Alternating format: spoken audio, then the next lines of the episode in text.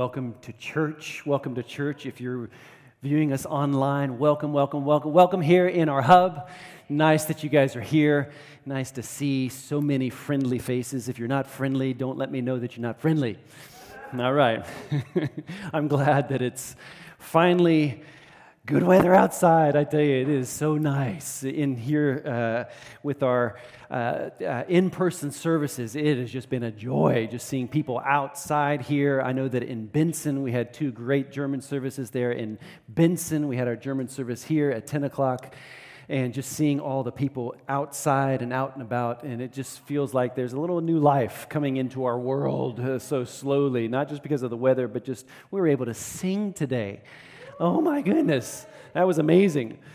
Uh, okay, well, I also want to underscore that. And by the way, Kenny, you are just a blessing. You are just a blessing. You're just. Uh, we always used to say to our to our son, he's a long stretch of misery, and uh, but you are not a long stretch of misery, nor is my son. That was just a saying. you are just a long stretch of blessing, just like Luke. Luke is back here for the first time. Luke, you are a long stretch of blessing and uh, just love having a great team. I love just all the different giftings and all the different people. Just uh, a part of God's house. I want to underscore something just real quick, and that is that we do have our heart and soul. I've, I've been uh, advertising this, so to say, for the last couple weeks. We have a heart and soul, which is basically it's a worship night for us as a church under normal, normal circumstances. Uh, every uh, last Friday of the month, we have what's called heart and soul, and that's where we just take a little bit longer as a whole church body, and we just like to just we're a worshiping church. If you haven't noticed yet, we just love our God. We're passionate about Him, and uh, and so at our heart and soul in the park on the 25th of June, we can meet together as a whole church. And of course, we can sing, and we are also doing a baptism. And I, I just want to say this it's so great to see part of our English speaking community uh, are taking also taking steps. Uh, just this last week, two young people just signing up to get baptized, and I have loved to see uh, some of you getting signed up. This, this whole English speaking community is kind of birthed in our heart uh, last year throughout the whole corona crisis, and I'm just, I just love seeing people connecting with God. Taking steps. I want to say this real quick because we are one church. We're doing this in two different languages and that. But uh, just this last week, we also got, uh, what do you call it, a sign up to be a part or to, or to, take part in the water baptism from our online church. And we have a few people that are actually part of our online church that are from far away. And there's a 15 year old young German girl that has been a part of one of our youth small groups online for the last six months. And she just wrote us this last week. She wants to drive over from Munich with her mom in order to get baptized. And I just love, love, love how these things are working. We're able to help people in the midst of all of this in our world uh, to get connected and to take steps. And, uh, and so we're talking uh, throughout this series I started this series last week. Last week was Pentecost Sunday, and we wanted to just strategically just focus on the person of the Holy Spirit. And we're asking ourselves the question how can I hear the voice of God in my life? And so I'm going to launch into part two of this series today. And I'm going to tell you right now, I'm actually using, because in our, in our German services, just an hour ago, Chris Bruga, he's, he and his wife, they are youth pastors. He preached a phenomenal message. And anytime we do that, I want it to be one flow. And so I always have them send me their notes. And it's not always easy using their notes to preach from. And uh, so it's kind of like this uh, kind of give and take throughout the week and he just he preached such a phenomenal message. I'm actually excited to preach on what i'm preaching on today. And we're just we're, uh, i'm just going to give you just a little bit of a, of, a, of a teaser. We're talking about intimacy with the holy spirit intimacy with the spirit of god himself. And this whole series it's about hearing his voice. And i want to say this it is possible to hear god's voice. It is possible to hear the voice of god uh, we're calling it frequency because, like I was saying last week, and kind of my in- introductory statements, it's, it's like tuning in a radio that the spirit of man, our, our, our, our spirit, I'm going to be talking to this here in, in a few minutes, but, but our spirit uh, connects with the Spirit of God, and, and, and we have to tune that in.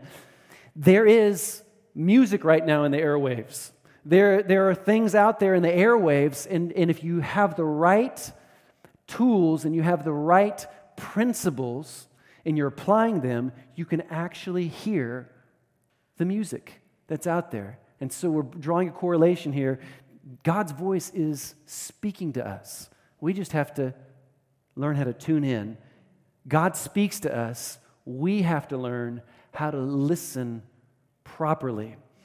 Chris told this story, uh, which I, I, just found was, was phenomenal. It's a great example. He had the opportunity to listen to music. One of his, one of his work colleagues uh, invited him to his house, and, and apparently he bought this stereo system, this hi fi system that was, had, that cost actually more than double the price of Chris's car. They were just actually calculating it. So either you can go away with that thinking, well, Chris either has a very, very cheap car or this is a very expensive sound system.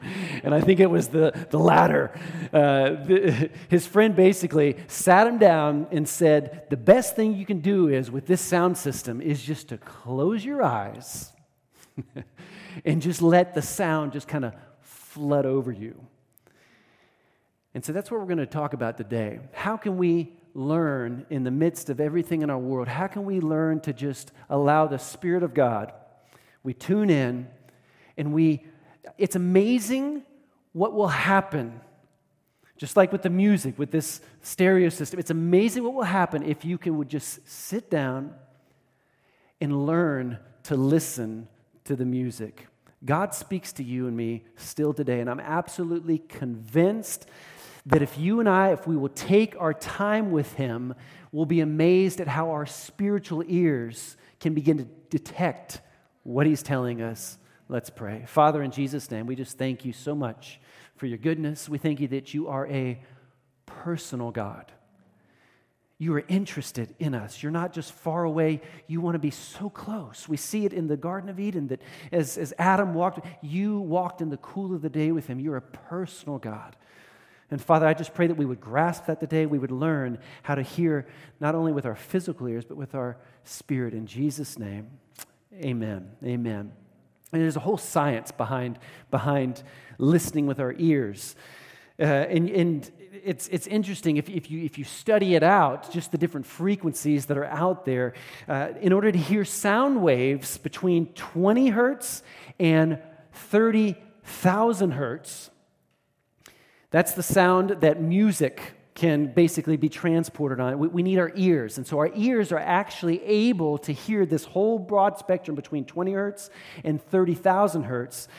But yet, at frequencies of, let's say, 87.5 to 108 megahertz, we need a radio to be able to hear those frequencies. You ever wondered like why why does my radio why does it go from 87.5 to 108? Well, that is how our ears can hear it through what's called the radio basically captures those sound waves. And, and so you can try as hard as you want to hear those radio waves with your natural ears but you're not going to be able to do it unless you have really big ears. So and i also found this interesting. The human vocal cord listen to this this is so awesome how god designed us. The human vocal cord system is capable of producing sound in the frequency range of 90 hertz up to 7,000 hertz. I know that some women, their screams can be so piercing. I think that it goes beyond that. But, anyways, but it's just fascinating. The, God designed us, our human vocal cords can produce sounds within those frequency levels.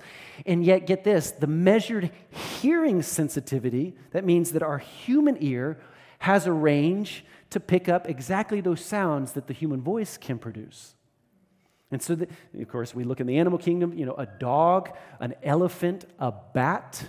Let's not talk about bats right now. Bats have gotten a bad rap in our world uh, since Corona started, but there's different frequencies out there that a human can hear, but we need to learn how our spirit can hear. And so I can list more and more examples, but here's the point How can I hear God's voice. And maybe you feel the same way I do.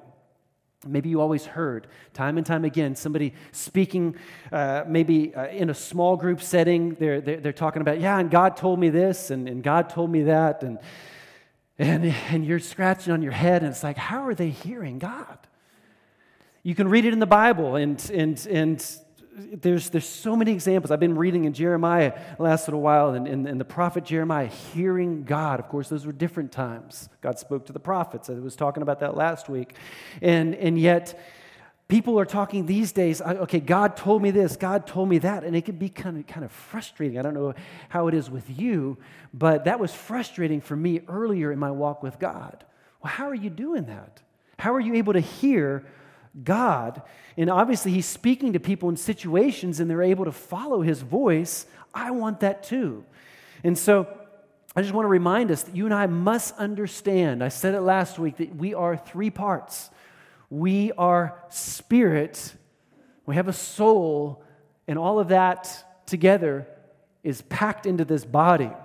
I said it also last week. We have to understand that 99.9% of the time, we are not going to hear God's voice with these things. We're going to hear it with our spirit. And so Jesus, uh, uh, here in John chapter 16, he's actually he's giving his disciples, he's giving them a glimpse of what, of what is to, to come after he departs. He's actually, he's telling them, I'm, I'm going to be going. And they're like, no, we love you so much. We want you. God is here. And we're seeing you do all these miracles. Don't go. But Jesus is saying here in John chapter 16, verse 7, he says, In fact, it is best for you that I go away, because if I don't, the advocate, the counselor, won't come. If I do go away, then I will send him to you. And so, this advocate, this count, is someone who gives advice. How many of you guys need advice today? How many of you need counsel? How many of you need God speaking to you? And this is a God, He loves to share things with us. He loves to, to share life with us. Verse chapter, uh, sorry, chapter 16, verse 13 and 14, when Jesus is continuing here, when the Spirit of truth comes, He will guide you into all truth. I want to know the truth. He'll guide us into truth. He will not speak on, speak on his own, but will tell you what he has heard. So he's also listening to what? What God himself, God the Father, is saying. He will tell you about the future. He will bring me glory, Jesus, by telling you whatever he receives from me. So we can, we can see here right, right here. God is wanting to speak. He is speaking. And so it's almost as if like Jesus is celebrating this news that he's getting ready to go. And the, and the disciples are like, no, I don't want you to go.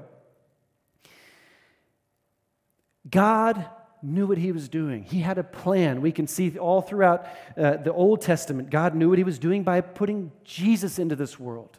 He knew the proper time where Jesus could enter into this world. He knew when Jesus died for our sins, your sins. He died on a cross, died a terrible death, but rose again and ascended back into heaven. He knew that He would not leave us alone. He knew He was going to give us His Spirit.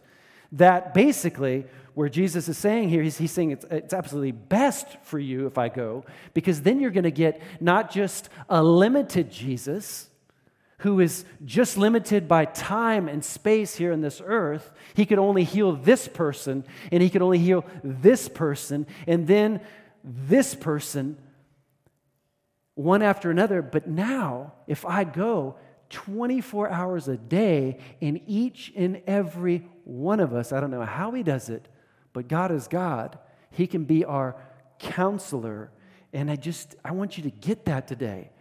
So many people are like, I wish Jesus was here right now.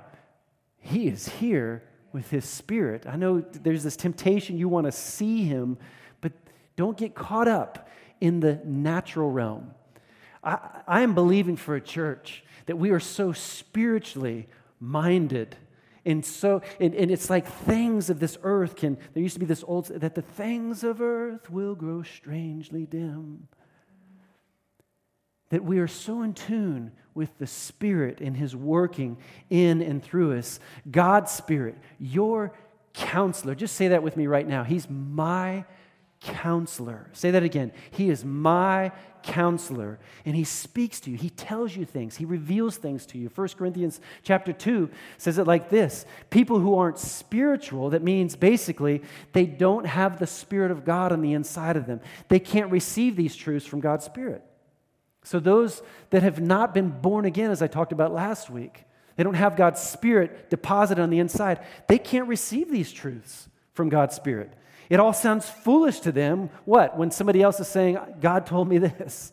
It sounds foolish to them. Well, how, how is that possible? They can't understand it. For only those who are spiritual, it doesn't mean that they're special. No, it just means that they have God's Spirit now deposited on the inside of them. They can now understand, they can perceive, they can process the information that He's speaking to us on a daily basis.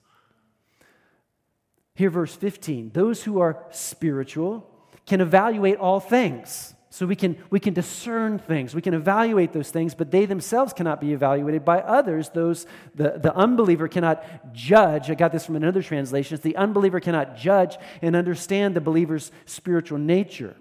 So sometimes you might be responding in situations and they're like, why did you do that? and it's because they can't perceive those things that the Spirit of God is, is showing us and, and leading us. For who can know the Lord's thoughts? I love this. Who can know the Lord's thoughts? Who knows enough to teach him? But we understand these things, says Paul, for we have the mind, not a natural mind, but we have the Spirit of God on the inside. We have the mind of Christ. I want you to get that today.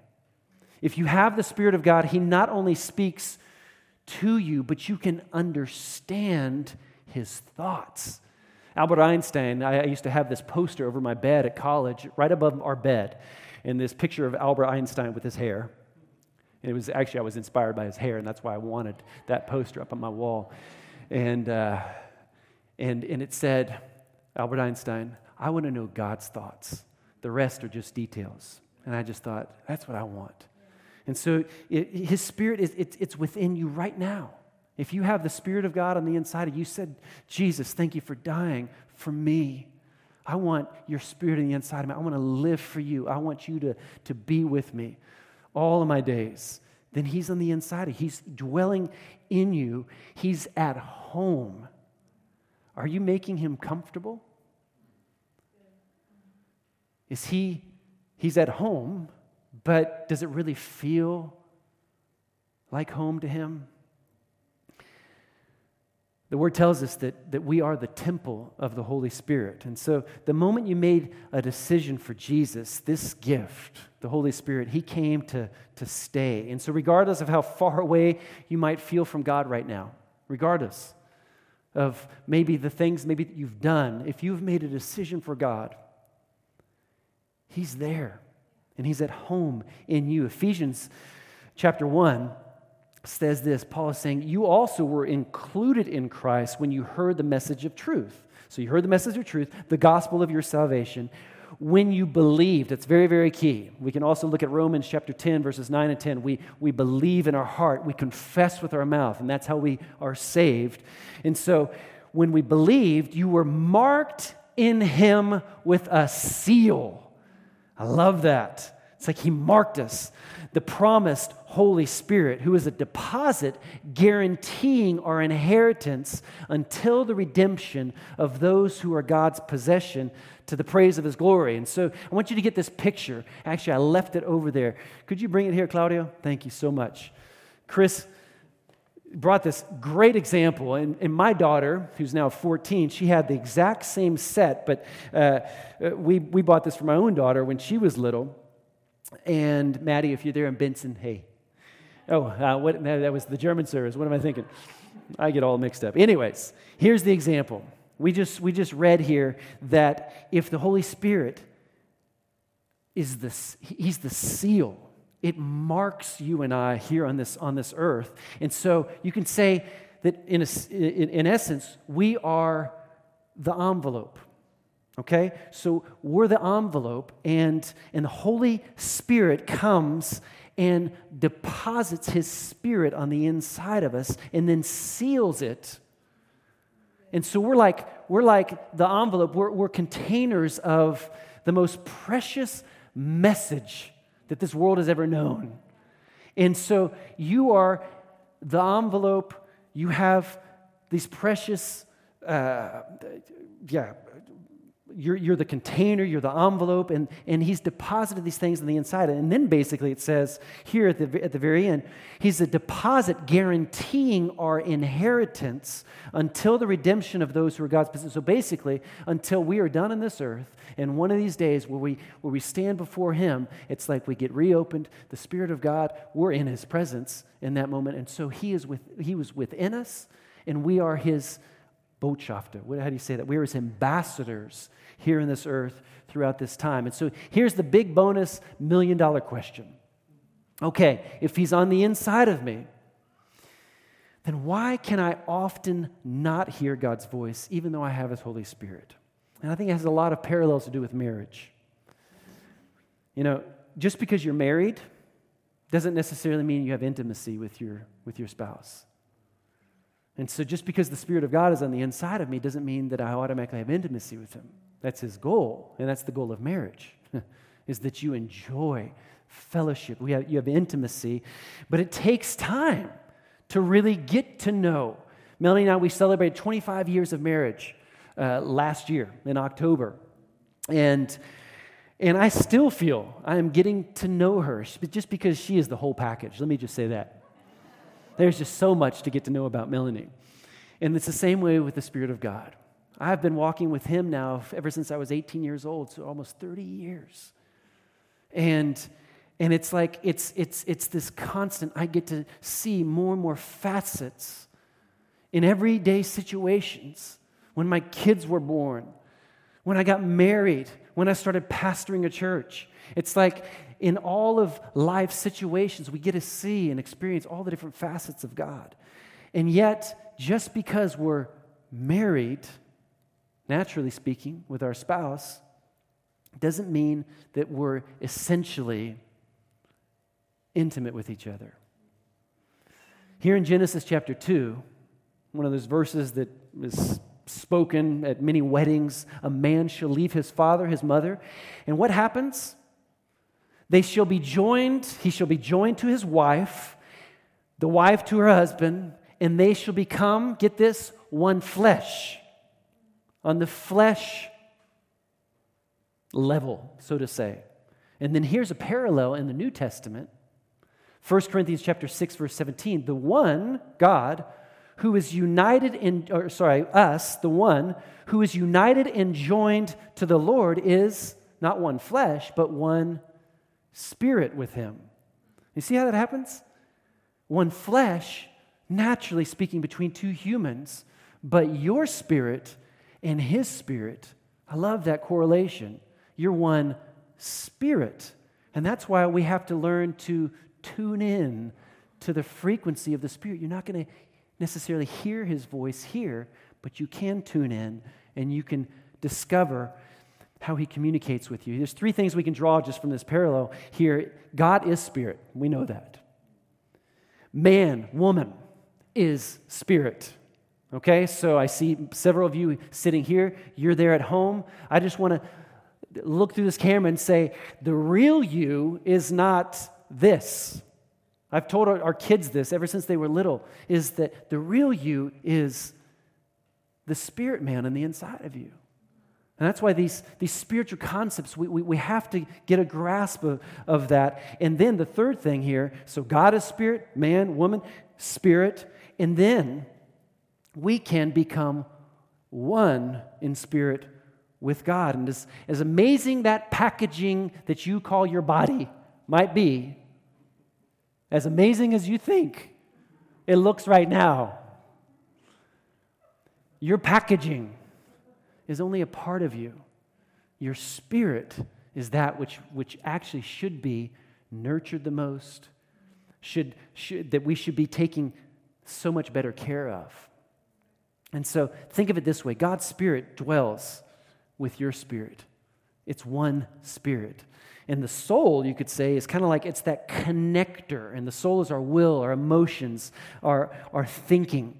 And that's that piece, that's that connector between our spirit and our body. And, and despite this fact that God's spirit is, is, is one with our spirit, we can live a life without having real contact or intimacy with Him. Just think of that.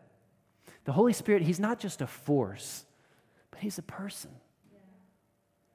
He thinks, He feels, He speaks, He has emotions, and He wants a relationship with you. And we see it right. Uh, actually, I think I'll bring this verse here a little bit later. I'll bring it now, but we can actually we can grieve the Spirit of God. And so if we're one with Him, He wants not just to be united with us, He wants relationship. He wants real fellowship. He wants intimacy. And here in 2 Corinthians, here it says, May the grace of the Lord Jesus Christ, the love of God, and the fellowship of the Holy Spirit be with you all. And so here are three practical points on how we can cultivate fellowship and intimacy with the Holy Spirit. Let me, let me just say this first before, before I dive into these last three points. Developing intimacy with Him, it's, it's not about performance. It's not about, I've got to do more, I've got to do more, I've got to be more. That's the law. That's what we see in the Old Testament. I, have got to do this and I've got to do that in order to, to, to, to have, to, to, to position myself to be able to receive something from God. No, it's about taking time. It's about enjoyment of a relationship. That's what marriage is all about. That's why you get married. You want to enjoy that person. And, uh, and so the more that we share with each other, the more that you share with the Holy Spirit, talk with Him, you include Him in, in everything that you do, it builds relationship, builds trust, and trust builds intimacy. And so, number one, how can we cultivate intimacy? Number one, take those short moments every day just to be aware of his presence. And I mean, I mean those, those short, just the, in, in German you say Augenblicke, just those short moments of, of everyday life. It shouldn't be constant, it shouldn't be complicated. Just to where you're constantly aware that he lives in you, that he wants to lead you, that he is there right now. I have this new hobby. It's kind of yeah, it's become a hobby in the last couple months, and, and I, I bought a, a new kayak sold my old one and now I've got a much better kayak and I've been out kayaking all, all this spring and I just love those moments I'm all alone and I'm out kayaking, be it uh, in Switzerland on a big lake with all the mountains around, or if I'm on the Alt Rhine here on the, on the Rhine River.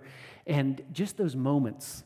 It's not the entire time, but it's those moments as I'm looking up at the trees, or I'm looking at the monkey swinging from the trees. No, no, no, that's, that's, that's Costa Rica. No, sorry, sorry. but as I'm enjoying just the moments, it's like, God, I just love you. I thank you that you're in my life. I thank you that I can, I can share my life with you. I thank you that you're not afar off. It's just you just breathe out those, those, those, those intimacy thoughts that you might have. And so take short moments every day to be aware of his presence. And the best thing that you can do, just like we heard uh, from Chris's story with, with this big stereo system, is, is just to sometimes just close your eyes and just let his presence just flood your heart for a moment. It can just be as you're walking, maybe your last stretch to work, or you go to the bathroom, or you do this, or you do that. Just enjoying those short moments. And it's a principle of basically of sowing and reaping. And we, we, pre, you know, we teach on these, on these principles when it comes to our finances, when it comes to pretty much everything in life. The principle applies that, that if you sow into something, you're going to reap the benefits. And so if you sow into relationship, you're going to reap the benefits of that relationship. And you're going to begin to start to see that your, your ears, your sorry, your spiritual ears are tuning in to hear what he is telling you in that moment. Here it is, Galatians chapter 6. So here's a word of caution, because we're talking about taking those short moments every day. It can also be those short moments where, where you're like, no, I don't want you in this moment right now. And here it says, those who live only to satisfy their own sinful nature will harvest decay and death from that sinful nature, but those who live to please the Spirit will harvest everlasting life from the Spirit. I remember a story, a man by the name of Smith Wigglesworth. What a great name. British guy, uh, actually from Wales. I think he was from Wales. And I read his bi- biography.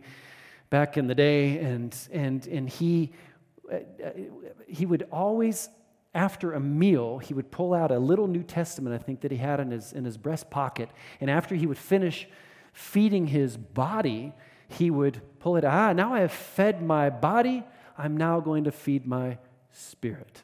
And so after every meal, and so it's just those moments. And I think that we can make it a practice of every single day that we're practicing just those daily moments. It creates intimacy in your relationship with Him. Number two, how do we, how do we cultivate intimacy?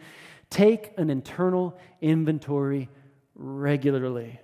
Let's do it regularly. If it's important for your relationship with your children, or if it's important uh, for your business to take inventory regularly to make sure that your business is on track, or if it's important for your relationship with your, with your wife or your friendships, also in your relationship with the Holy Spirit. Am I on track? Have I been doing anything, Holy Spirit, that, that, that, that grieves you? Ephesians chapter 4, uh, verse 30. Here it is Do not grieve the Holy Spirit of God, with whom you were, here it is again, sealed for the day of redemption. Sin, it just, it has this way of chipping away, destroying your intimacy with Him. And so take inventory regularly. Sin can, it, it dulls you, it dulls your, your conscience. In this, the, the, the, the New Testament talks of sin consciousness instead of God consciousness. And the more calloused your spirit becomes because you allow certain sins in your life, God knows that you're not going to be able to hear his voice and be as in tune to what he's telling you to do. And so make sure you keep that sensitivity. Don't, don't, don't commit those same sins over and over and over and over and over again. That's why 1 John 1 9 if, we're, if, if, if we confess our sins, He's faithful, He's just to forgive us our sins and to cleanse us from all unrighteousness. Run to Him when you've, when you've sinned. Don't, don't, don't let something grow and fester and get calloused. Take an internal inventory regularly. And then, number three, how do we cultivate intimacy with Him? It's kind of it's kind of like number one, but I want you to catch this one. So it's not about the daily moments, but deliberately plan dates with time and place. For what? Time with God. If you do it in your marriage, uh, next week, next Friday, I'm taking you out, baby. And you're like, you're gonna, you're gonna, you're gonna have a great date. I'm not talking about. I'm, I'm talking. This is an example with your wife or your, or your husband. Why don't we do that with the Holy Spirit? Why don't we once a month? It's like that is my day.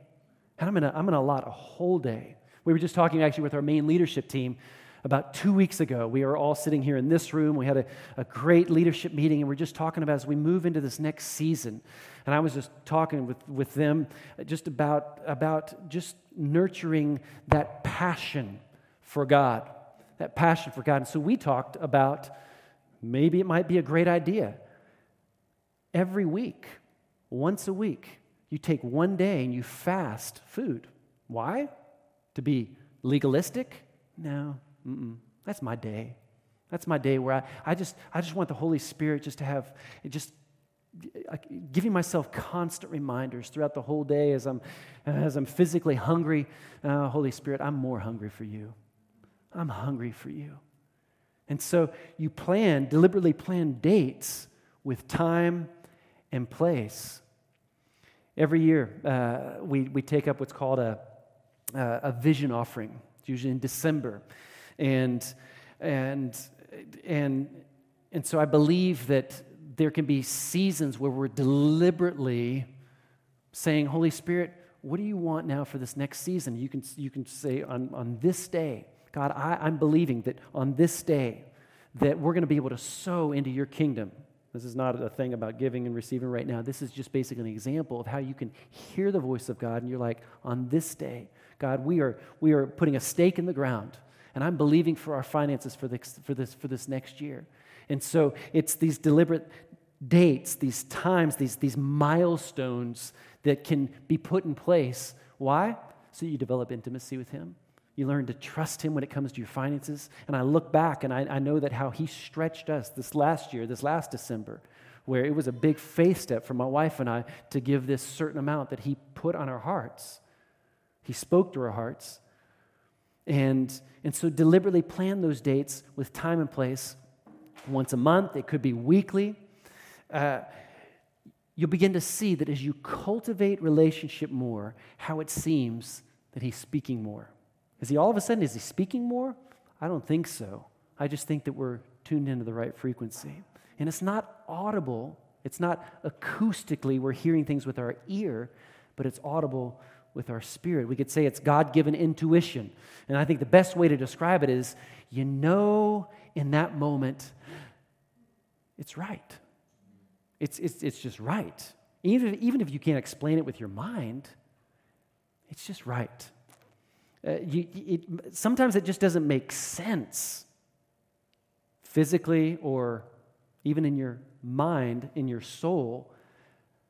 But in the New Testament, you, you actually, if you look at the vocabulary, when, when, when, when Paul or, or one of the other writers, Peter, John, when they're, when they're talking about the Holy Spirit, you'll, you'll, the, the Holy Spirit urged us. I think that was Luke talking in, in, in Acts. The Holy Spirit urged us, confirmed in us, testified, bears witness in our spirits. That's the vocabulary there.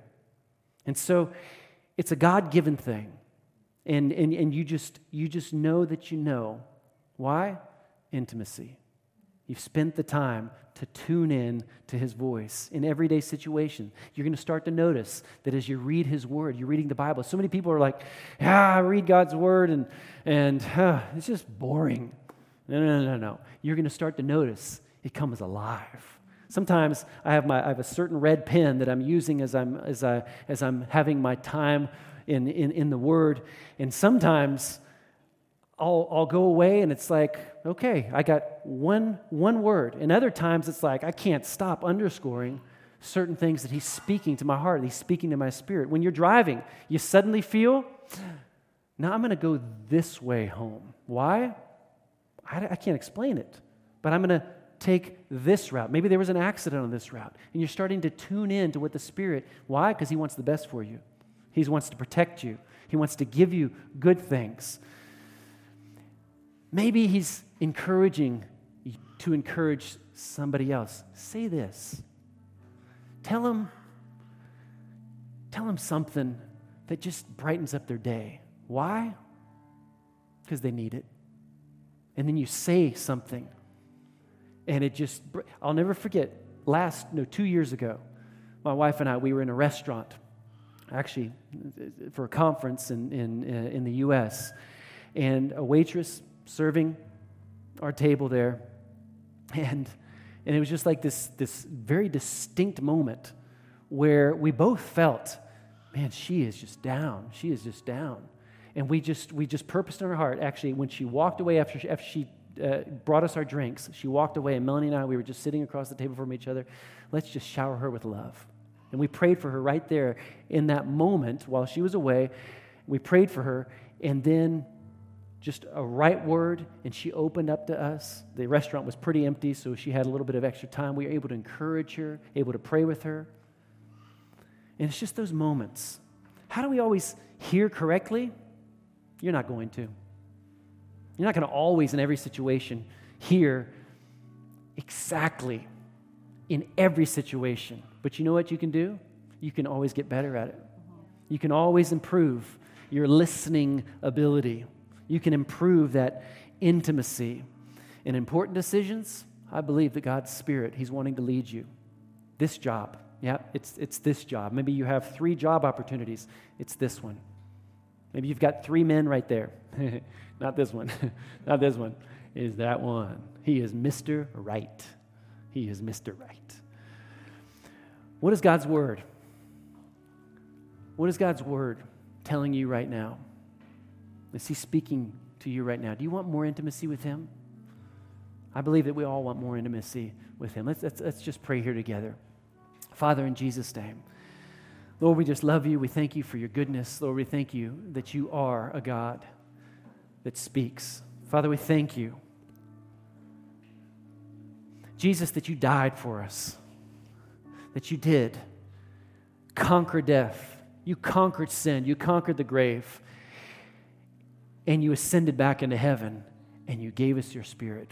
I thank you that we are not alone that those that are born of the Spirit, we can have this fellowship, we have communion, we have partnership, we have the, the counselor, we have the advocate on our side, Lord God. And I thank you, Lord God, that right now that, that people are, are just sensing your presence, Lord God. I, I pray just for, for, just for them to be able to close their eyes. So we're talking about the music, the sound system.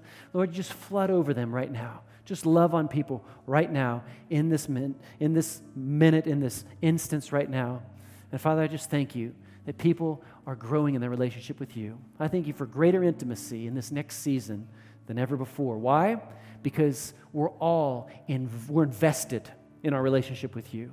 We're investing into our relationship with you. We're doing those, those things that we need to do. It's not by works, but it's by your Spirit. Not by might, not by power, but by your Spirit. And yet, because we're walking in obedience, we're tuning in with our spirits, Lord God. We're going to begin to see you move and have your way in our lives. In Jesus' name. I want to close out this service. Look into this camera. And if there's any of you, if there's any here in this place that maybe you've never made that decision, you've never, never really made a conscious decision to follow after God, or maybe you do feel quite distant from Him right now, you're wanting to come back, you're wanting that intimacy again. You want to make this decision today to follow after Him with your whole heart. That he, that he births something new on the inside of you. He, his life will be deposited on the inside of you. You begin to, to, to notice that there's this fellowship with God Himself all you have to do is pray this prayer with me. Let's pray here together. Would you repeat after me? Say, say these words Dear God, I come before you right now. I recognize I'm a sinner. I need you in my life. I ask you to forgive me of my sins. Would you come and make me new? Would you come alive in the inside of me? Father, I turn from my ways and I run towards you and I want you to be my God. In Jesus' name, amen and amen. And if you made that decision today, we rejoice with you and we thank you for just your trust and the ability to be able to lead you in that prayer. Amen and amen and amen.